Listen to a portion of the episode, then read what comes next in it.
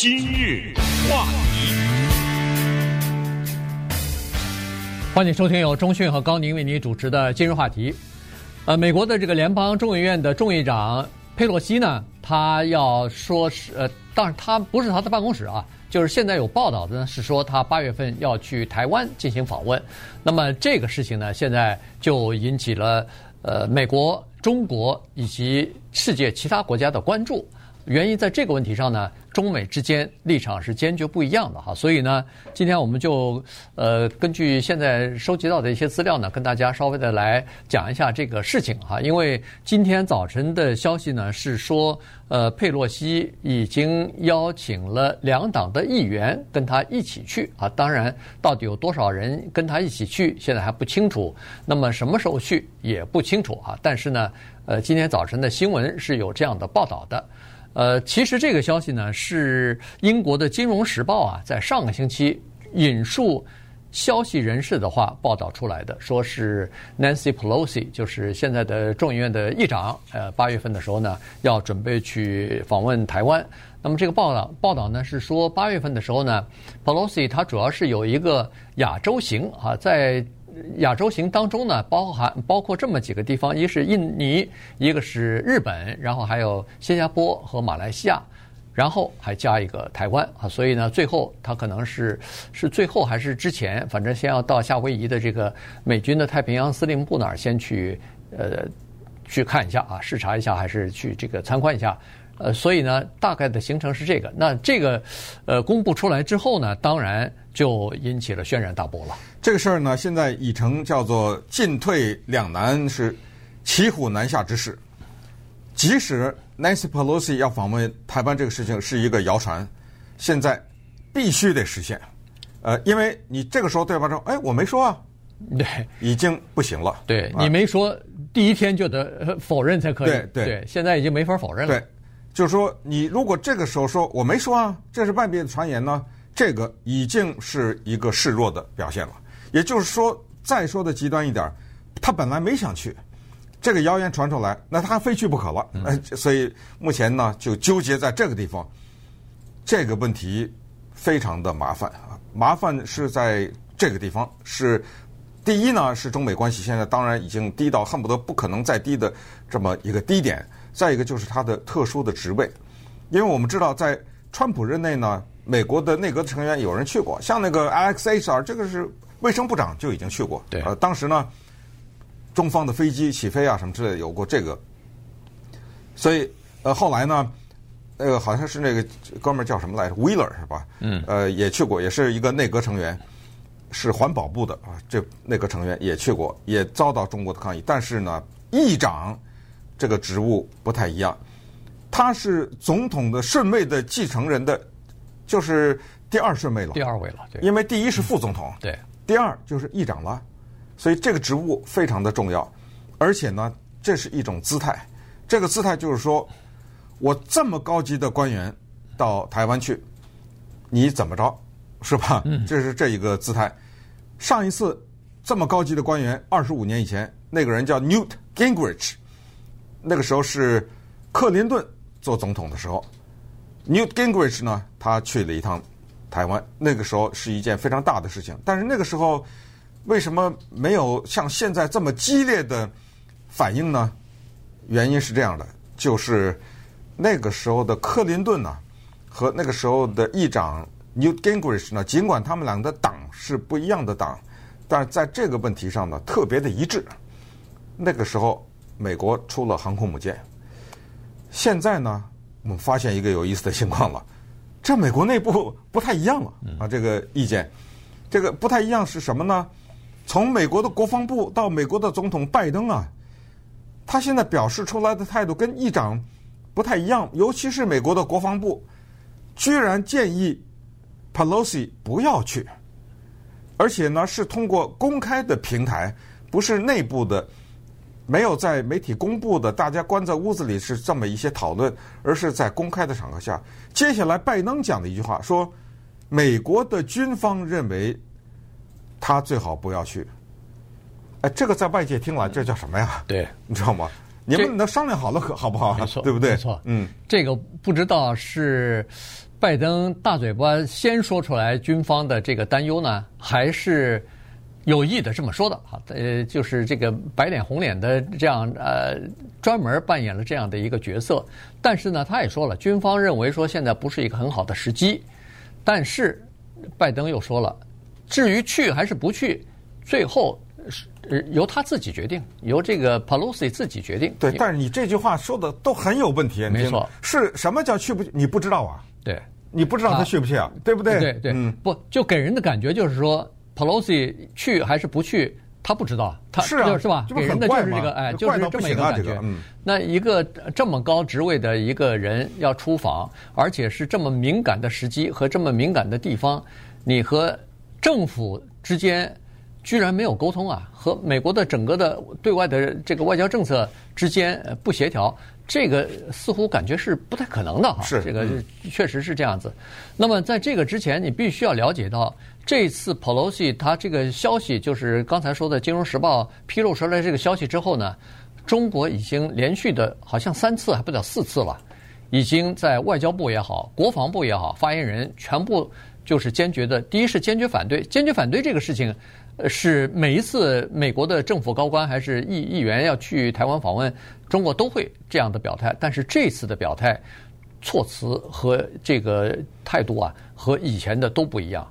这次是格外的激烈，好，所以呢，这个不管是公开的还是私下的，甚至好像是恨不得说是要军要采取一些行动，而这些行动是以前所没有见过的。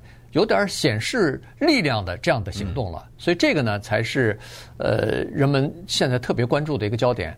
那面俄乌战争还打着呢，这面突然一下一下子发现，就是议长呃美国的这个众议院议长要去访问台湾这件事情，一下把整个的这边的局势啊，台海的局势弄得紧张起来了。对，这个说到国际关系呢，这个里面当然有很多的历史可循哈，但是不管怎么样。都有两个东西，一个叫做迹象，一个叫做面积啊。有的时候呢，有些种种的迹象，其实已经告诉我们一些什么东西，端看你能不能分析出这些迹象。你像当时俄罗斯在乌克兰边境屯兵的时候，那不就是迹象吗？对。还有一种迹象，在国际关系当中，就是购买武器啊。有的时候他突然大面积的购买武器，他这是在做什么样的准备？还有的时候，在国际关系当中的有些迹象是突然之间。两个国家结盟，你 说啊，这些都是迹象，就是你们两个结盟，这是干什么呢？你包括什么拜登去沙乌地阿拉伯什么，这些都是一些国际关系当中的迹象，就是这是在干什么？然后再说到面子这个问题，说实话挺大的。纵观人类的历史呢，很多的时候有一些战争，它背后有巨大的经济因素，但是有时候它那个导火索就是那个面子，嗯，就是。我该怎么对我的国民交代？你已经做了这个事情了，你让我怎么办？让我怎么下台啊、等等，就是这样的，常常是因为一些面子的问题呢，导致我们说的那句话叫做生灵涂炭啊。我们是坚决反对任何形式的战争，但是在某些时候，出于面子的考虑，或者出于其他的种种的因素的考虑，有的时候战争又在所难免。那么，关于中美是否开战这个事儿，说了好多年了。嗯，呃，在至少在国际政治分析这一个领域当中呢，是有一派很强硬的声音的。这个强硬的声音就是中美一战在所难免。他们用的是叫做休斯底德陷阱。那这个呢，之前我们也讲过啊，古希腊历史学家写的《波罗奔尼撒战争》啊，讲的是当时崛起的雅典和旧的势力斯巴达之间的战争。这个呢，一向被国际关系的分析界认为是国际关系的铁律，呃，就是颠扑不破。就当有一个大国要崛起的时候，他一定要冲击过去的那个旧的霸权。那么这个时候呢，是战争在所难免。今天的借口可能是一个议长的访问，对不对？对。呃，明天可能是什么飞机撞了一下，呃，后天可能是你进进入到了我的一个地方，不管是领海还是领空。然后对方说，我不承认的是你的领海和领空，你可以想象各种各样的借口，甚至有的时候是油啊，有的时候是粮食啊，呃，各种各样的借口。但是呢，它最终是因为一个大国的崛起对另外一个大国构成挑战，这是一派啊，这是国际关系当中的一派说法，叫做休斯底德陷阱。派，他们这个说法就是战争在所难免。那么接下来我们就看看美国的内部啊，高层对于 Nancy Pelosi 这样的一个人要去台湾的事情呢，为什么是有分歧？然后接下来如果他真的去了，那会怎么样？今日话题，欢迎您继续收听由中讯和高宁为您主持的《今日话题》。这段时间跟大家讲的呢是美国的众议院的议长这个 Pelosi 哈。佩洛西他八月份要访访问台湾这件事情引起的呃这个国际方面的关注啊，尤其是中国和美国方面的关注。刚才说过了，中国方面是坚决反对。这次呃外交部和国防部的发言人都是用了比较重的词眼在表示，说是一定要采取手段啊，然后呃就是捍卫中国的主权啊等等哈。所以这个和以前的还不太一样。呃，这个。所以这才引起人们的关注，还是引起人们的担心。在国内呢，呃，有一个呃媒体叫做这个《环球时报》啊，这个是一个比较激进的这样的一个媒体。他以前的前主编呢是胡锡进，他呢还在这个呃《环球时报》上头呢还专门撰文啊，就这个事情还提了建议了。他说中国可能他他建议啊。中国军方可以采取这样的一个办法，就是用军机来伴飞啊，所以伴飞就是呃跟着尾随或者是在旁边周围呃隔开适当的距离，就跟着这个呃佩洛西的坐的飞机啊，然后呢一直飞到台湾岛去，然后在台湾岛等于是转一圈以后再出来再回来，他而且用这个呃这算是就。不不能算是呃，就是就是开玩笑的口吻，或者说是嘲笑的口吻，是说如果这样的话，我们还要感谢佩洛西给了我们这样一个机会进入到台湾去啊，恨不得让空军在里边溜溜溜一圈，然后再出来。所以这个呢是。呃，国内的这个像胡锡进啊，像他们这一波的这个反应，但是在美国呢，当然也有不同的反应哈，尤其是比如说美国的这个一位参议员，在特拉华州的一个参议员叫做 Chris Coons，他呢是和拜登关系不错的，而且经常就这个对台关系方面啊发表一些言论的，他就认为说，看目前的这个态势呢，美中之间的对抗。之间的真正的对抗呢，恐怕会提前到来。但是呢，他是说，恐怕这个对抗还不不一定是军事方面的，可能是更多的是，比如说从贸易啊，从经济啊，就是包围啊等等，就是这种碾，就是这种挤压式的。嗯，刚才说的，我们看到国际关系当中有时候矛盾的迹象啊，现在这个隔空喊话就是迹象。你认为胡锡进写的那个文章的每一个字都没有经过审查吗？不可能，呃、对啊。对嗯，你认为他是随便说说就可以登在《环球时报》上吗？或者是中国的任何一个媒体上吗？对不对？嗯、胡锡进这样的一个重要的人物，尽管他现在不是主编，但曾经是啊。是。那《环球时报》那是中国共产党党的，完全是喉舌呀、啊，对，党报啊，对不对？所以他写的那个呢，只是有这么两种，一个是受益，对不对？对。有人让他写的，一个是他写了以后，哎，上面看了，哎，可以，为什么呢？这个就是信号，没错。我发给你，我看你怎么反应。胡锡进他说的什么伴飞啊，还有一个更好听的名字叫护航，你知道啊？呃，这个护航是什么意思？不让降落。哎、呃，他是这个意思。我战斗机跟着你，你想想，美国的众议院的议长坐在这个飞机上，旁边是中国的战斗机，你能想象这个情况吗？对呀、啊，你能想象吗？这不宣战了吗？这不是？对不对？你看，就是这是中国的方面。美国的方面，刚才提到二十五年前，议长 Newt Gingrich 金瑞气曾经访问台湾，在这两天，金瑞气没闲着，他是不停地在各种各样的平台上面发表讲话。我看了一下他在福斯电视台的那个讲话，在接受访问的时候，他说：“搞什么搞啊？”他用的词汇是非常激烈的。现在这个国防部。拜登以及佩洛，你们之间制造的这个混乱，就是促成了当年的，或确切说就是今年的，普京对俄罗斯对乌克兰的战争，就是没没普京他看到了，嗯，哦，你们这儿，呃，一会儿说这个，一会儿说那个，看来你们政府之间意见不一样啊，那行了，我放心了，我打吧，就打了。这个让我想到电影《教父》当中那个著名的情节。啊，电影《教父》，大家记得为什么教父被刺杀？就是因为有一个家伙来找教父来谈，说咱们做大生意，做什么？做走私毒品。教父说我不碰，我做些别的非法买卖可以，但是毒品我不碰。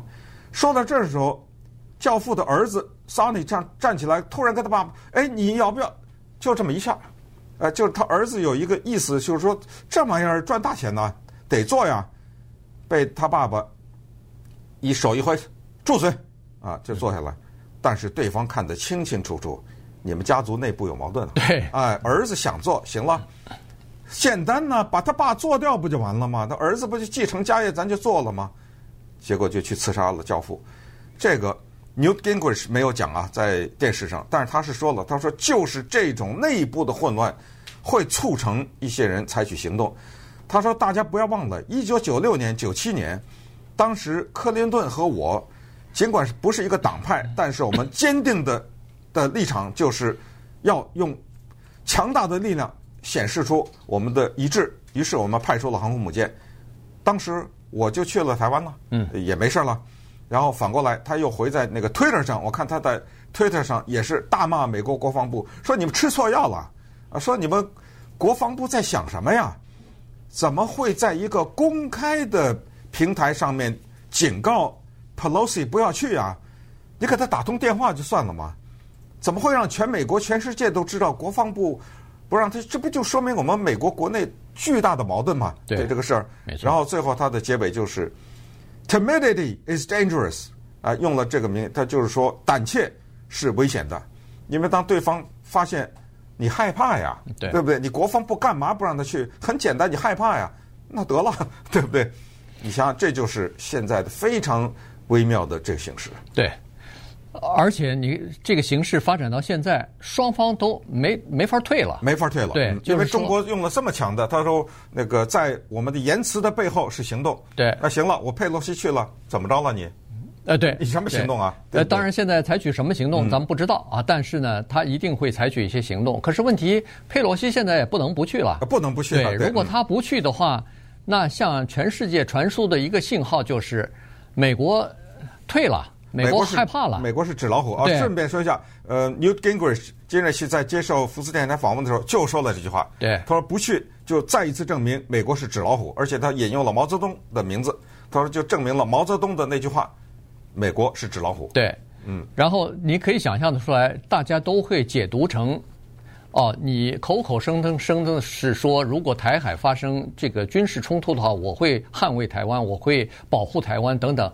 你现在连访问都不敢去了，你现在怎么以后还会，对不对？嗯，人们也会这么想。所以呢，这次呢，就是我看这个文章当中也是说，这个俄乌战争啊，给美国和中国一个绝妙的机会。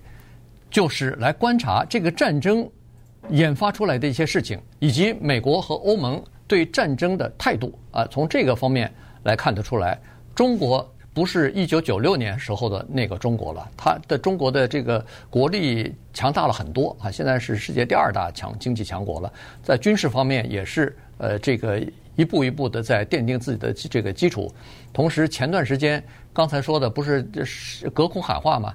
中国已经两三次了，外交部明确说了，说台湾海峡不是公共水域，他已经说成这个了。他他就说这是我们有有主权的，所以美国也担心哪一天，或者是比如说佩洛西这个访问台湾之后采取的措施之一，有可能就是宣布这个这个水域某一段或者整个不是公开的了，我不许你美国军舰穿越了。那这个。不就等于是双方之间恨不得就叫板了吗？甚至我再给你设立一个什么禁飞区之类的，啊、对对这不是禁禁航区了啊？禁航区这不是这样就就不得，而且就是说，刚才你说中美两边各自从乌克兰战争吸取的教训，目前呢有一派分析是说，中国吸取的教训叫做早打猛打，对，呃，早点打，而且一举下重手，叫做一举拿下啊，这是中国吸收的教训。美国的教训就是早卖武器，所谓所谓，你知道这个有一句话叫豪猪政策，你听说这个话？嗯、对，对我们见过一个动物叫豪猪，这个豪猪为什么相对来说比较安全呢？因为你任何人攻击不了它，它满身都是刺。对，当你攻击的时候，它一拳把扎扎手嘛。呃，你根本不知道如无那个从何下口，所以这叫做豪猪。对，现在美国的呃这个防御台呃台湾啊，就帮助台湾防御的这个政策也出现了转变了。它是根据乌克兰的战争，突然发现说，哎，这个可以啊，打巷战吧，打城市战争吧。这个可能会消耗对方更多的这个兵力啊，呃，可以拖住对方啊，等等。所以你看，现在美国要求的台湾叫做不对称作战，也就是说，我你不要买什么防务、什么空中的防御啊什么的，呃，就给你一些什么反坦克导弹啊，就给你一些什么这这种就是在城市里边作战的一些武器就可以了。然后这样的话，如果一旦有入侵行动的话，比如说呃，解放军要。但在中国中国方面，就是解放台湾的话，那这个台湾的呃这个军人就可以在城市里边打巷战。但是有没有想到，如果要是打巷战的话，那流血啊，那个这这整个城市的破坏，那是要付出多大的代价？那你说到乌克兰，你就看现在的乌克兰吗？对，对不对？那不是断壁残垣吗？不就这个样子吗？呃，再回到美国再说呢，现在这个事儿啊，真的是箭在弦上了。你看没看到 Mike Pompeo 讲话了？啊，对 对。这是川普的时候的最后一任的国务卿，他写的一句话叫 “Nancy，I'll go with you”。嗯，他说了什么？我跟你一起去。